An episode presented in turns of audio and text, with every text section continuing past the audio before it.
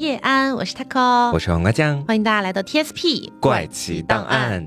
哎，大家催更了很久的这个案件系列终于来了。是的，对。那为什么我们拖了这么久呢？当然有我们懒怠的原因。对对对，这是不可否认的。对对对，但是还有一个也很重要的客观因素，就是这个案件真的很复杂。对对，呃，当然了，今天我们给大家梳理的还算是比较清晰了。嗯。所以大家有可能听完之后觉得也没有复杂到那个地步吧。嗯。但是当时我们在整理的时候，我没记错，我们真的是从年前就一直在筹备这个案子，筹备到今天才来录。因为这起案件里面夹杂了太多的东西，比如说骗。保啦，假死啦，还有这个很复杂的人物关系，对对。那还有一个点呢，就是包括我们在整理这个案件资料的时候，我们甚至我印象里真的是有史以来第一次画了人物关系图，是对，就像大家以前在看那种刑侦剧的那些警察、那些刑警，然后在那个墙上去盯那些人物关系是一样的。对，而且我们今天的这起案件其实是要分上下集来讲的嘛。嗯，我觉得它应该算是在我们讲过的所有案件里面为数不多，甚至于说从来没有的。我们可能整整个上半集都在盘一个问题，就是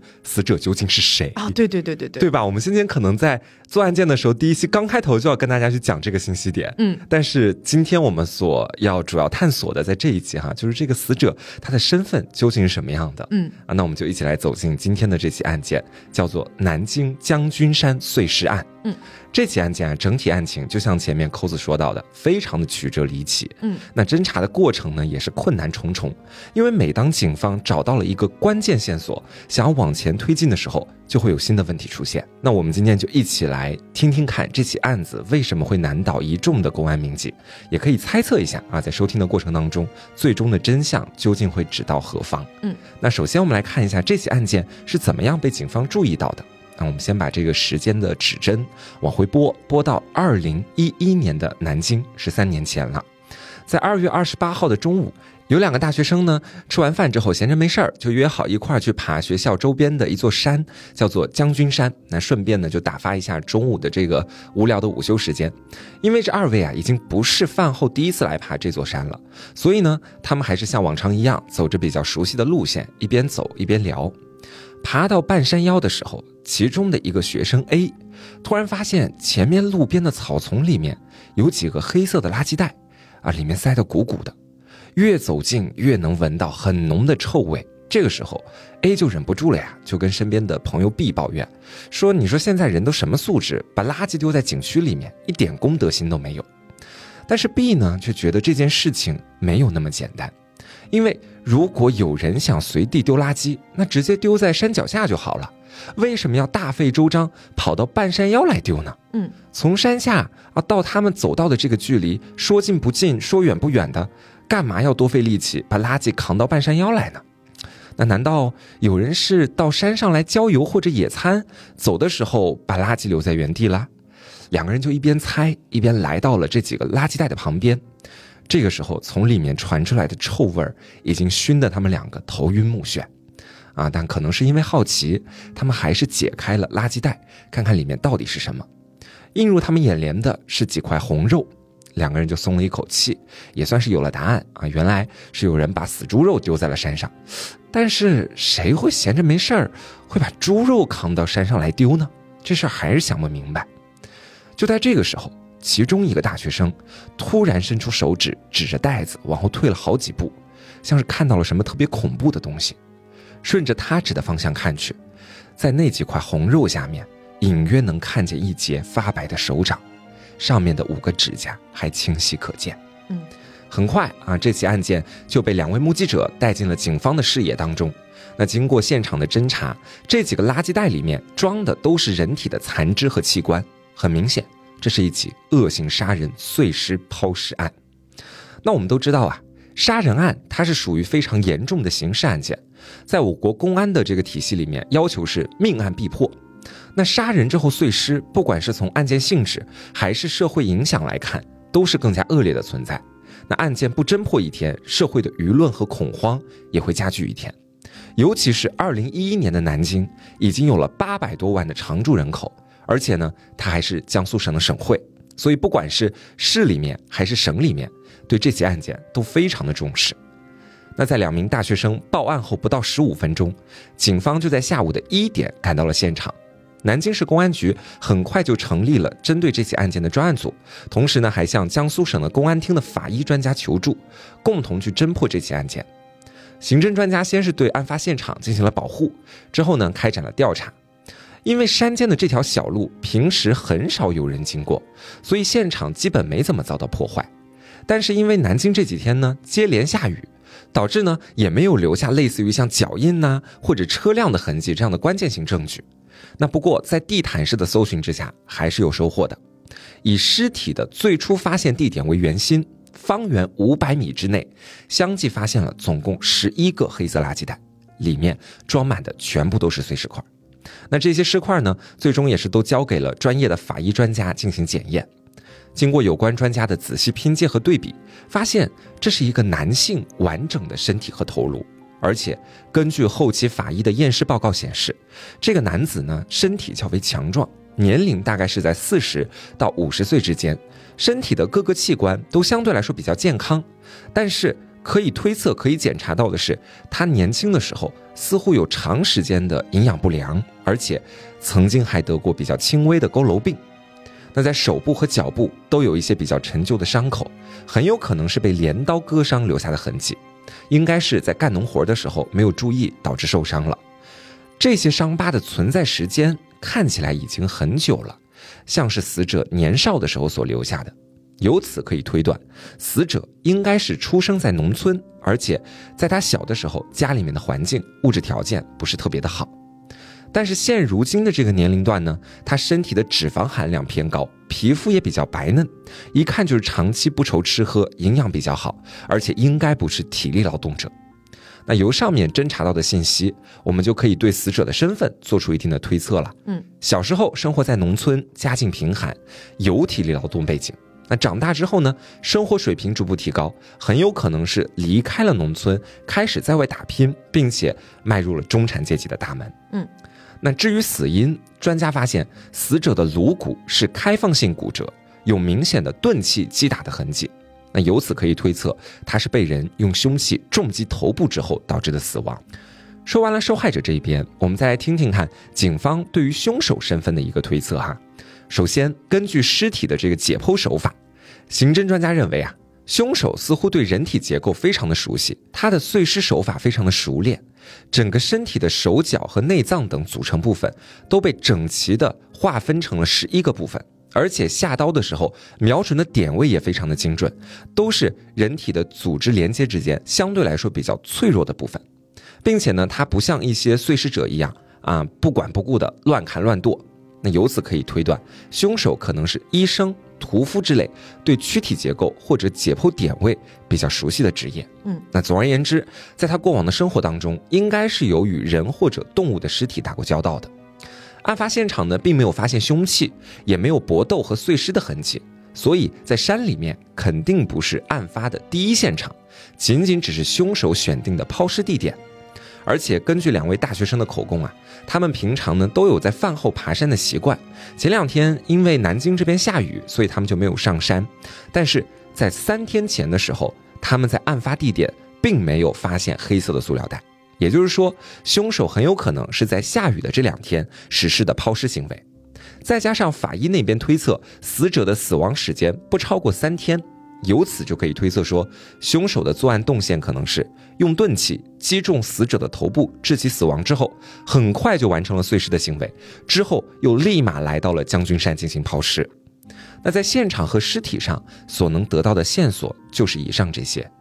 在进行具体的侦查之前，有个巨大的问题，这个时候出现在了警方的面前，就是这个死者到底是谁？啊，一般来说呢，警方确定尸体的身份的一个基础的手段，就是通过尸体的相貌去辨认。但是在这起案件当中，凶手非常的狡猾和老道啊，他在受害人的脸上连砍了十多刀，根本没有办法通过面貌来判断死者的真实身份。那没有办法，南京的警方呢，只能邀请江苏省公安厅的专家对颅骨进行相貌还原，尝试着去恢复死者生前的一个大致面貌。那一边是江苏省公安厅的专家在努力的进行相貌还原，另一边警方也想通过其他的方法来确定这个死者的身份，比如通过垃圾袋里面留下来的死者遗物。那在现场发现的十一个黑色垃圾袋当中呢，除了碎尸块，还有死者少量的内衣裤和衬衫。这些衣服的档次都很高，而且全都是名牌。这也对应了前面法医提出的推论啊，死者的生存条件并不差，在生活质量上甚至比大多数人都要好。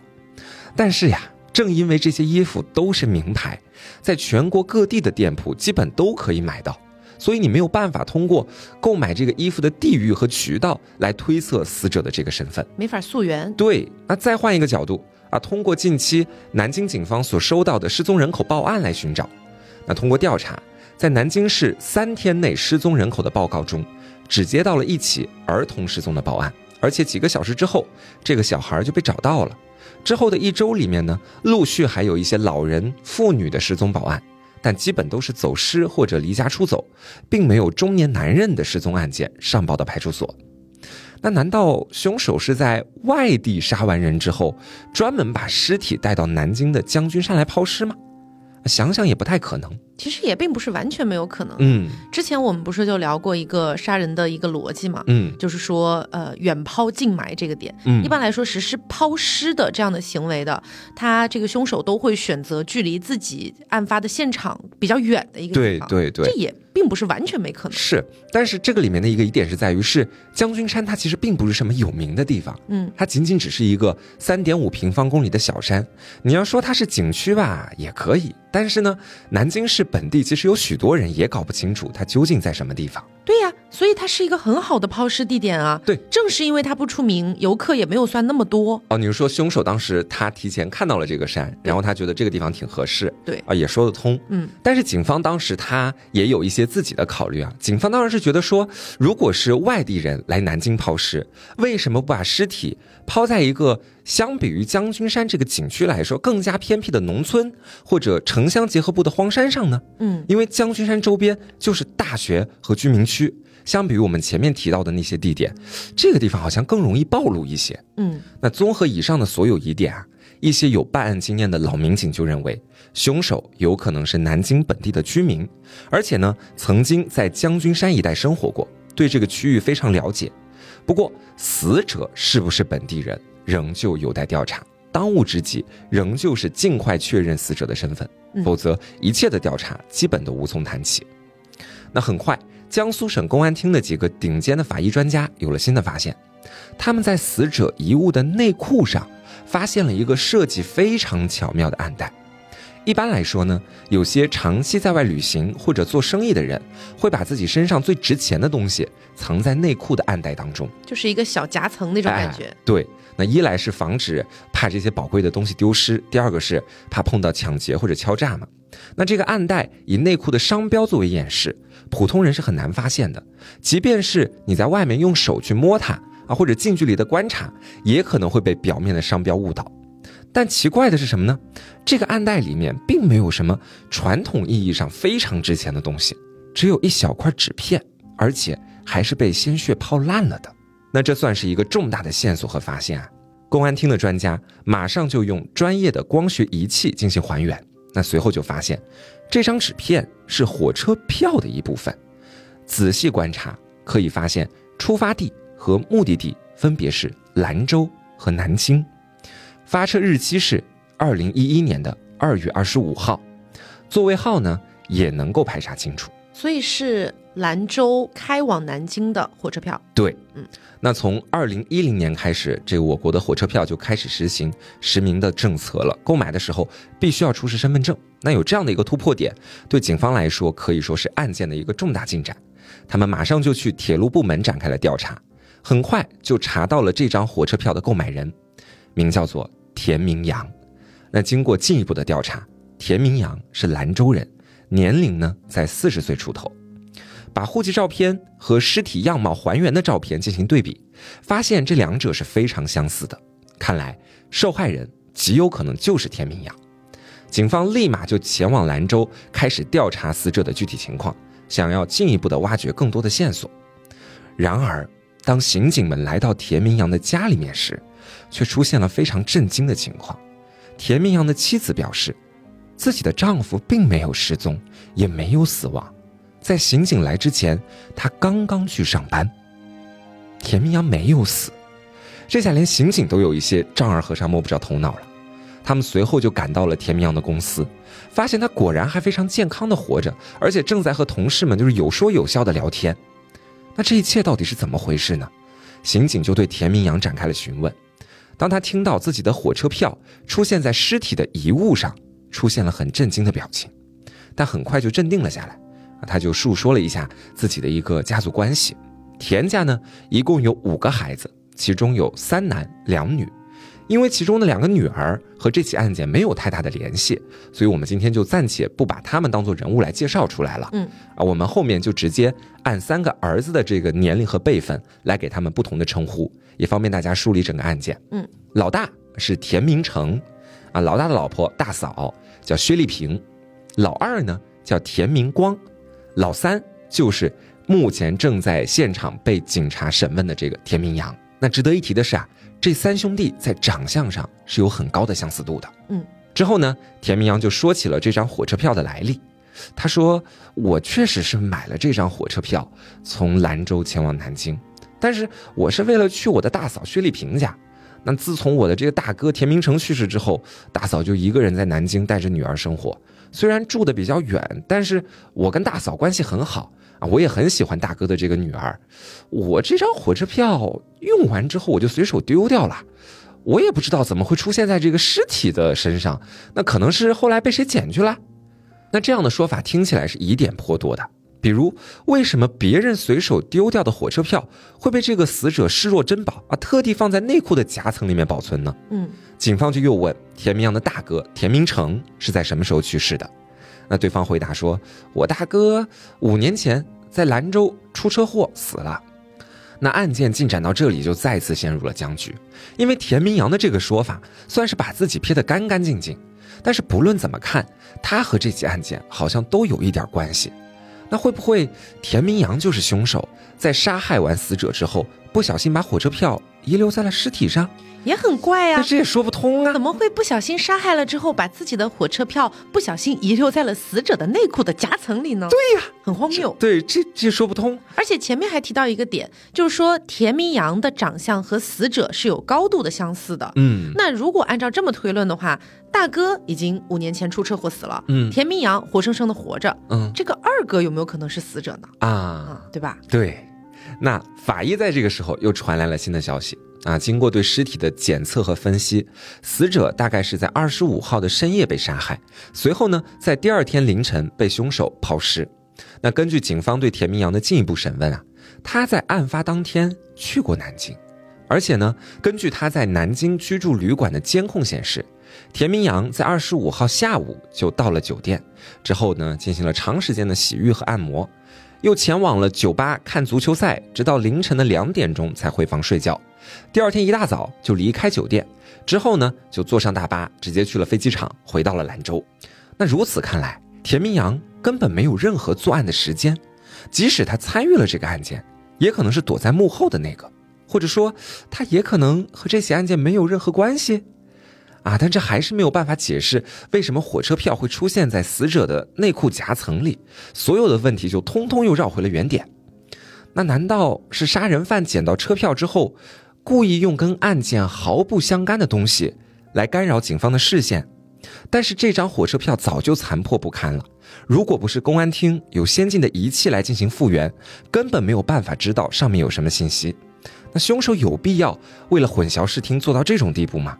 而且公安厅的这个侦查技术究竟发展到何种地步，算是某种机密，凶手是不可能知道的。嗯，他就不怕对证据的这个破坏太严重了，警方根本就没有办法探查到那些他设计好的错误的信息点，那混淆的作用不也就无从谈起了？那到这里呢，以火车票作为切入点的调查陷入了无法转圜的困局啊，得赶紧寻找其他的突破口，继续推进案件。就在这个时候，追查物证的另一组刑警有了新的收获，根据法医的调查结果，死者是被人用斧头劈砍脑袋。导致活活被砍死的。至于碎尸，凶手没有采用锯子，而是使用斧头和常见的菜刀。当然，单单知道作案工具可能并不会对整体案件的推进有特别大的帮助。但是啊，或许可以以此为切入点，看看凶手是从什么地方买到这些凶器的。那警方呢就把注意力放在了那些装尸块的黑色垃圾袋上。那经过分析，这种黑色垃圾袋来自于麦德龙大型超市。南京市呢只有两家麦德龙，案发现场留下的，根据他们的调查，来自于江宁区的一家分店。刑警们呢就立刻找到商家去调取了案发的前十五天的监控，很快就排查出了上百个嫌疑人，他们都在这个时间段里面购买过大量的垃圾袋，或者是菜刀，或者是斧头。但是要把上百个人逐一的仔细盘查一遍，工作量是很大的，特别的耽误时间。那根据现有的信息，田明阳或许和这起案件是有关系的，警方就想着把他叫过来，去来一起看看这些监控录像，找一找里面有没有他的熟人。但此时呢，田明阳却一反常态的拒绝配合调查，展现出了非常焦虑的情绪，一直不停的打电话，像是在激动的说着一些什么事情。那既然如此，警方就找来了对田家比较熟悉的亲友，让他在监控前帮忙辨认。没有想到，刚看了一会儿就有重大的收获。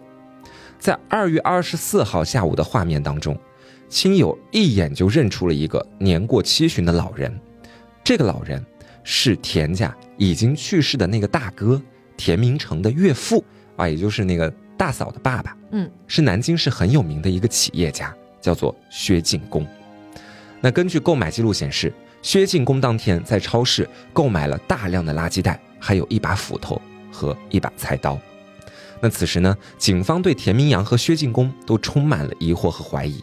但是啊，执法办案讲究证据，司法体系里面也很看重程序。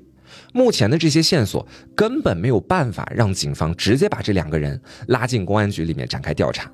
那案件调查在这个地方呢，又陷入了一个僵局。那法医那边经过多次还原死者的相貌，发现这个死者越看和田明阳长得越像。那难道是田薛二人联手杀害了家里面的什么亲戚？是不是就杀害了三兄弟里面的老二？那在这里呢，我们就得分别介绍一下大哥田明成和二哥田明光了。那话说，老大田明成之所以去世，是因为在二零零六年的时候，他在兰州的一条国家公路上出了车祸。根据交警部门出具的这个事故鉴定书，认为是田明成不小心撞到了路边的护栏，导致了汽车的油箱意外的破裂。之后呢，他死在了一片火海当中。那在确认尸体就是田明成本人之后，交警部门征得了他的老婆薛丽萍的同意，把已经高度碳化的遗体火化了。啊，此事才告一段落。这个地方有一个重点，是已经高度碳化的遗体。嗯，啊，我们需要去注意一下。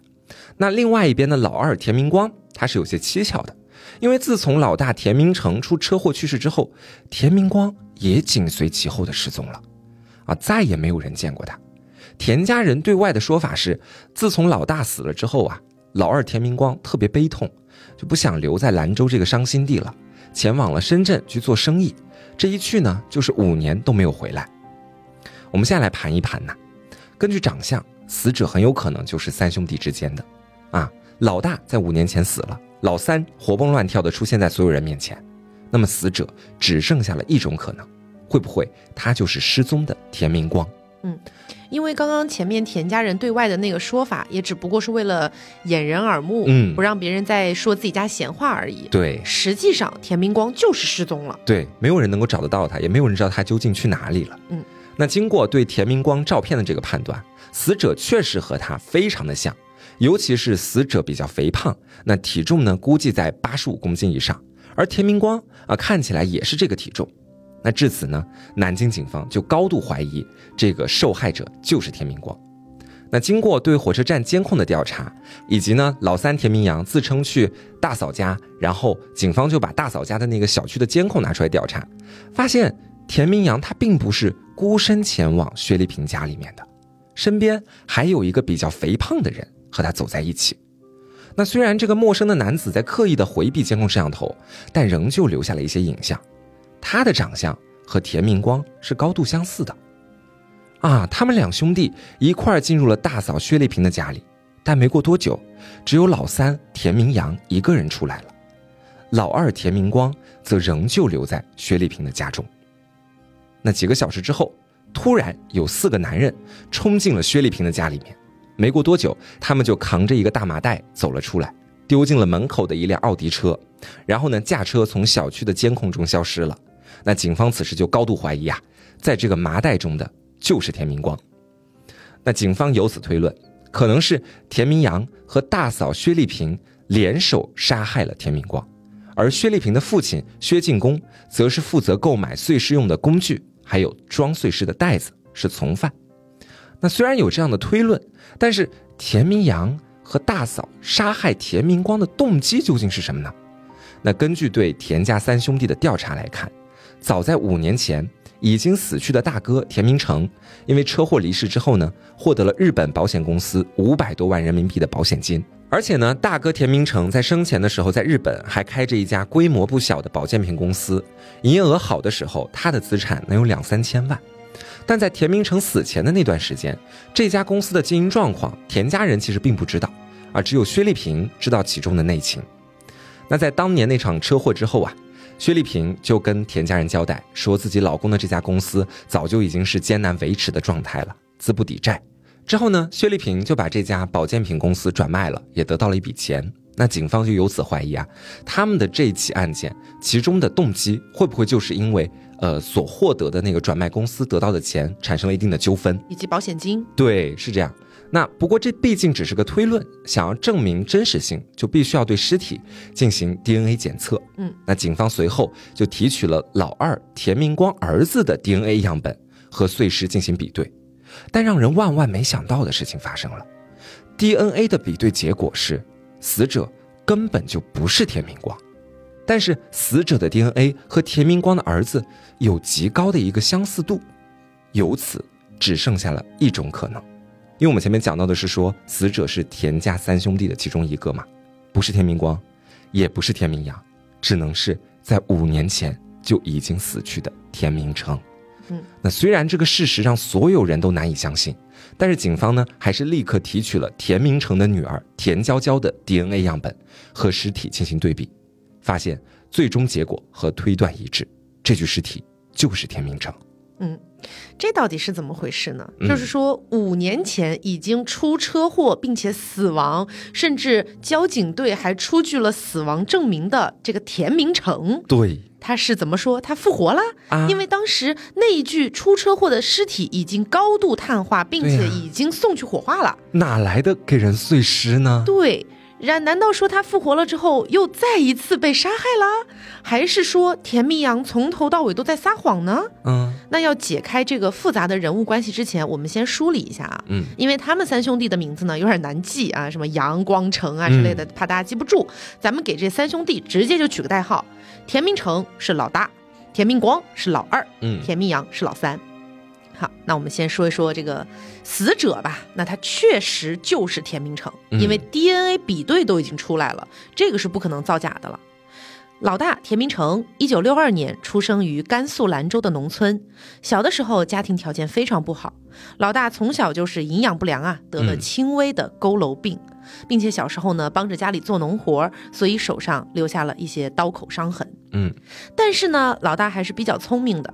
他长大之后，为了改善自己的经济状况，八十年代改革开放的时候，那会儿刚好二十多岁的这个老大呀，他就随着出国潮一起去了日本去经商。嗯，当时发展的还可以。但是由于这个国籍的问题啊，公司经常要面对一些小麻烦，所以老大干脆就找了一个日本女性结婚，顺道呢就改了国籍，变成了日本居民。目的达到之后，老大就和这位日本女性离婚了。老大在日本继续打拼，把自己的保健品公司是越做越大。在这个时间段，一次偶然的机会，老大认识了比自己小八岁的薛丽萍。嗯，薛丽萍一九七零年出生于南京的一个高干家庭，她的父母都有一些医疗背景。二十五岁的时候，薛丽萍谈了一场恋爱，这场恋爱呀，谈的她是非常的悲惨。嗯，最后呢是被狠狠的甩掉了。所以呢，当年薛丽萍为了治愈自己的情伤，一九九六年她前往了日本去学习美容。在日本学习了三年之后，薛丽萍有一次，她去这个富士山游玩，就遇到了老大田明成，两个人呢结伴一起去游览富士山，非常投机。没想到几个月之后，两个人又在一个保健品展销会上遇到了。两个人呢都是中国人，又都在日本，还这么有缘分，所以薛丽萍呢对田明成也是有些许好感的。于是很快，老大就对薛丽萍展开了追求，最终两个人在二零零一年结婚了。婚后呢，薛丽萍也加入了日本国籍，不到一年的时间，两个人就生下了一个女儿。那之后呢，我们就称呼薛丽萍为大嫂。本来他们的日子是可以越过越好的，却不料就在这个时间段里，老大的这个公司开始每况愈下，直到二零零五年左右，老大的这个公司已经是入不敷出，濒临破产了。而大嫂这边呢，终于在日本完成了学业。看着丈夫的公司一点一点朝着倒闭在发展，大嫂也坐不住了，就跟自己老公建议啊，说：“咱不如把公司关了吧，咱们两夫妻一块回中国去开个连锁美容店什么的。”老大当时其实也是觉得这个建议啊还不错，但是呢，他本人是一个非常好面子的人，他一直以来在亲戚朋友眼里啊，都是营造一种上流人士、成功人士的这种感觉。如果就这么把公司关了啊，然后灰溜溜的倒闭了，回国了，他觉得自己简直会被耻笑死，就丢脸，对，太丢脸了。于是呢，夫妻俩陷入了僵局，关系也逐渐恶化，经常吵架。没过多久呢，大嫂就受不了这样的生活了，她就开始后悔，她觉得当年自己是一个高干家庭的子女，却嫁给了这样一个农村的穷小子。虽然这个穷小子后来在日本发展的还不错，但是归根结底。跟我还算是门不当户不对的，又加上这个公司经营惨淡，所以大嫂心中呢肯定是生出了一些怨怼的。嗯，于是呢，大嫂就带着自己的女儿先回中国了。她回到中国之后，开了一家小型的美容院，而老大呢还在日本维持着自己惨淡的保健品公司。哎，就是不愿意回来。对，那在分居的这段时间里面，大嫂遇到了一个人。就是她当年惨淡分手的那个前男友，名字叫做唐凯。嗯，唐凯呢也是学习和从事美容行业的，这一来二去吧，就经常跟大嫂聊天啊什么的。久而久之，两个人还把当年那场分手的误会给解开了。大嫂慢慢就觉得吧，这唐凯很不错，对自己也好，对女儿也好，而且呢，唐凯也在这个美容行业呀。对自己的帮助肯定比那个动不动就暴躁生气的老公好多了啊！还有共同话题。对，但是呢，毕竟现在大嫂还是已婚状态嘛，她也没敢真的干什么。直到二零零六年，老大在日本的这个公司啊，真的是完全干不下去了，已经处于马上就要破产的状态了。老大无奈之下，决定回国找人借钱周转一下。这里就有两个说法了。嗯，第一个说法呢是回国借钱。第二个说法是回国骗保。嗯，前面其实有提到嘛，老大在日本的时候给自己买过一个巨额保险，一旦自己发生意外死亡，就可以获赔一千万元左右的人民币。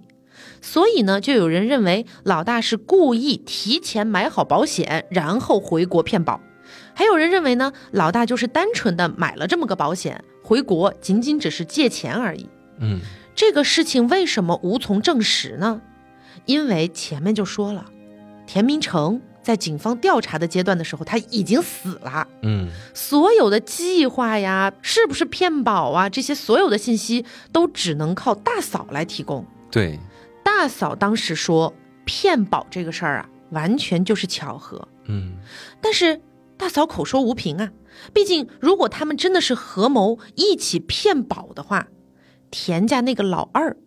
其实才是车祸死的那个人，嗯，那他的死亡就是蓄意谋杀了，那大嫂也不可能主动的把罪责往自己身上揽，所以他说的到底是不是真话，咱谁也不知道，嗯，那这里问题就来了，哎，这个老二这个是怎么死的呢？嗯，当时那场车祸死的不是老大吗？啊，我们这里来解释一下，这一切呀都要从老大的公司濒临破产，他准备回国搞钱开始。请注意，接下来这一整段的叙述都是大嫂的一面之词，嗯，是否是真实信息，咱们是不确定的。大嫂说呀，当时老大回到国内之后，就联系了自己的二弟，也就是老二田明光，嗯，表示了自己想要借钱周转的事情。二弟一听呢，觉得没什么问题，并且提出可以和大哥一起回到老家，多找点关系，咱们多借一点钱。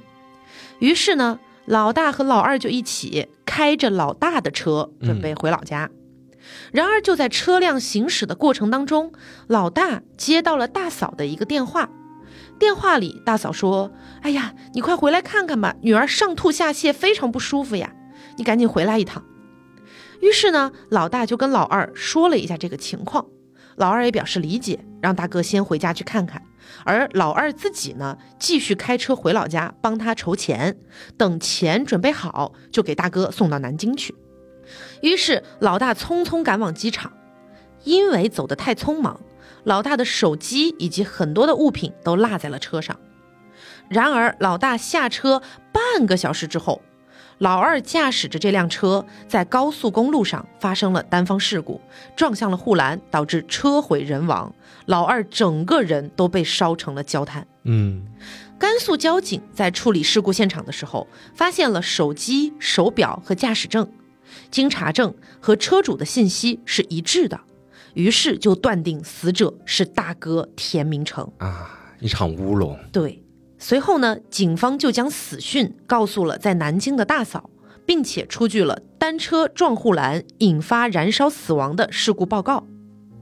然而当天晚上，没有死的那个田老大，他坐着飞机抵达南京，回到家一开门，发现自己老婆也就是大嫂哭成了一个泪人啊，两个人都很震惊。大嫂说。怎么回事？你不是已经死了吗？嗯。于是双方把一整天的信息一对呀，老大明白了。哎呀，车里死的是二弟呀！警方把二弟那个烧成焦炭的尸体和自己的车辆以及物品匹配在一起了，误以为是老大死了。嗯。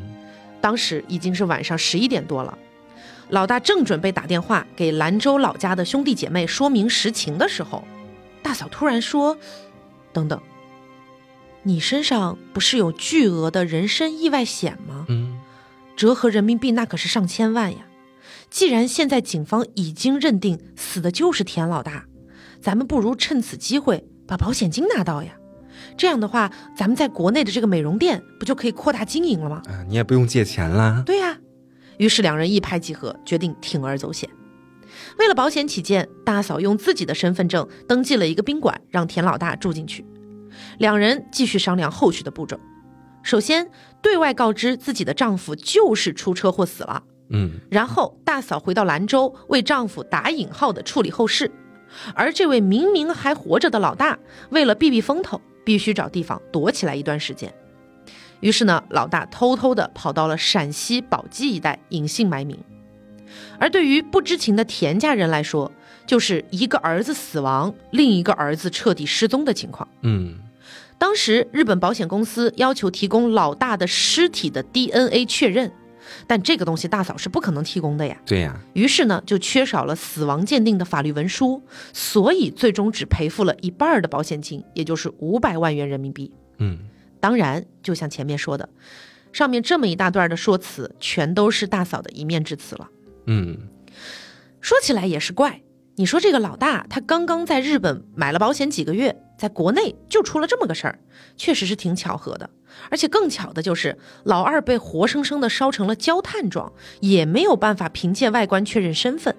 更奇怪的是，你说这个老大，他就算再着急回去，怎么会把自己的手机、钱包、手表、驾驶证全都丢在车上了？所有能够证明自己身份的东西，刚好全丢车上了。对。而且说到底，他女儿只是上吐下泻，又不是说突发了什么恶疾，怎么可能急成这个样子？但是这个东西吧，咱们反过来说，如果这个老大真的对这辆车动了什么手脚，警方也不至于完全什么都发现不了吧？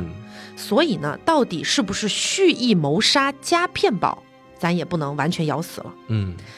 不过呢，总之不论是不是蓄意谋杀，但是两个人确实是合伙骗保了。对，那由于这个田老大已经被认定死亡了，所以日本的那家公司也没办法继续经营了。大嫂就出面把公司关闭了，除了还债之外，剩余资产一共变卖了两百万元。随后呢，大嫂把这两百万元交给了田家的父母养老，而保险金的五百万元，大嫂拿去继续做生意了。嗯，这个老大呀，他就跟大嫂约定好，等三五年过去，哎，咱避避风头嘛。我到时候再回来，我买个假户口，咱们就可以恢复身份，继续一起过日子了。嗯，但是别忘了，前面我们还提到了一个人，唐凯呀，哎，大嫂还有一个怦然心动的前男友啊！你想这一下，老公到外地去苟且偷生了，这个大嫂在法律意义上也已经是单身了。嗯，加上大嫂本来就对这个老大心生了一些失望和厌烦，果真就什么都不会发生吗？所以说才会迎来后续的田老大之死。嗯，那这集我们算是把这个呃死者的身份搞明白了，嗯，以及把五年前的那一场车祸也搞明白了。那接下来田老大在外面隐姓埋名，他怎么又会死在这个南京呢？嗯，以及他的岳父到底在这件事上参与了多少呢？嗯，这个大嫂后来真的跟唐凯搞到一起了吗？然后这个唐凯在这个案件里又是一个什么样的角色呢？嗯，这些我们就放到下一期聊这个案件的时候来解决了。对，然后还有一个问题啊，就是前面不是有说到老大和这个。老大的妻子，他们两个人是否是蓄意骗保这样的一个事件？就是说，他们是不是蓄意的要谋杀老二？对，然后以此来骗保？对，正反两面都说得通嘛。嗯，你个人是更站在哪一边的？哎，其实我说真的，我个人相对来说啊，哎呀，说白了有点中立。嗯，就是呃，因为我觉得，如果这个老大真的对这个车动了一些手脚，嗯，那。需要的这个技术以及设计太精密了，就说我得明确的保证，在我下车之后，这个车才会发生一些故障。嗯。这个有一定的难度，对。啊，然后还得保证这个车出了事故之后，必须把司机烧成焦炭状，对，必须烧成认不出他长得是什么样子，对，然后让他去假扮我的身份去死，对，我觉得这个有点太玄乎了，对。但是如果我们退一万步说，他能做到这件事情哈，为什么警方没有查出来呢？那我觉得也有一种可能是当时所有的信息都太水到渠成了，嗯，警方可能没有起过疑心，就觉得说所有的信息都是对得上的呀，那肯定就是他。啦，嗯，也不会突然想说，那万一不是他呢？对，也很难这么。我觉得当年判案的时候，可能警方是把它当做一起普通的交通事故来处理的，对对，完全没有把它去往，比如说可能是谋杀，可能是蓄意谋杀这样的一些事件里面去想，嗯。所以，如果大家对于这个点啊，也就是说田老大和大嫂他们两个人到底是不是蓄意杀害二弟，并且骗保这个点，呃，有一些自己的想法的话，也可以在评论区跟我们一起聊一聊。嗯，你觉得他们是故意要杀二弟吗？还是说真的就是一个巧合？嗯，二弟意外死亡，然后他们灵机一动，借此骗保。然后，其实我还有一个挺想不明白的地方，可以放最后前提一嘴。嗯，就是我们不是在前面扣子的讲述里面知道，这二弟他等于是呃跟着。外人认为的老大的死，一起随后就消失了嘛，等于是，嗯，那等于说，从田家人的视角来说，他们虽然不知道死的人就是二弟，但是。他们也是看到自己有个儿子莫名其妙突然就失踪了，他们对此也没有想要去深入调查一下，也是我让我觉得挺匪夷所思的一个事情。其实，对，其实五年的时间啊，但是也有一种可能，他们真的认真去找了，或者说也是托了一些关系去找人等等的。但是这个人他对于整个世界来说，他就是凭空消失了哦。然后如果去呃回溯到当天那个事件，最后一个见到二弟的人就是老大，对，但是老大已经死了。对，所以这个事件根本就没有办法再去追溯了。对，啊，是这样的。哎，这我觉得，如果真的是老大一家在背后刻意谋算，那真的是这个心机有点深的。对。好，那呃，反正这一期呢，我们就是跟大家聊了一下这个在将军山上发生的这个碎尸案的一些法医鉴定报告，嗯，以及呢，就是这一大串的这个人物关系，嗯，那到下周那一期 TSP 的时候，我们会更像一个完整的杀人案件的复盘了，嗯，就会告诉大家到底谁杀了谁，到底是怎样的手法，最后又是被如何判刑的，嗯，好，那今天节目呢，差不多就是到这里，希望大家能够喜欢，我是 Taco，我是黄瓜酱，那我们下周再见，拜拜。Bye.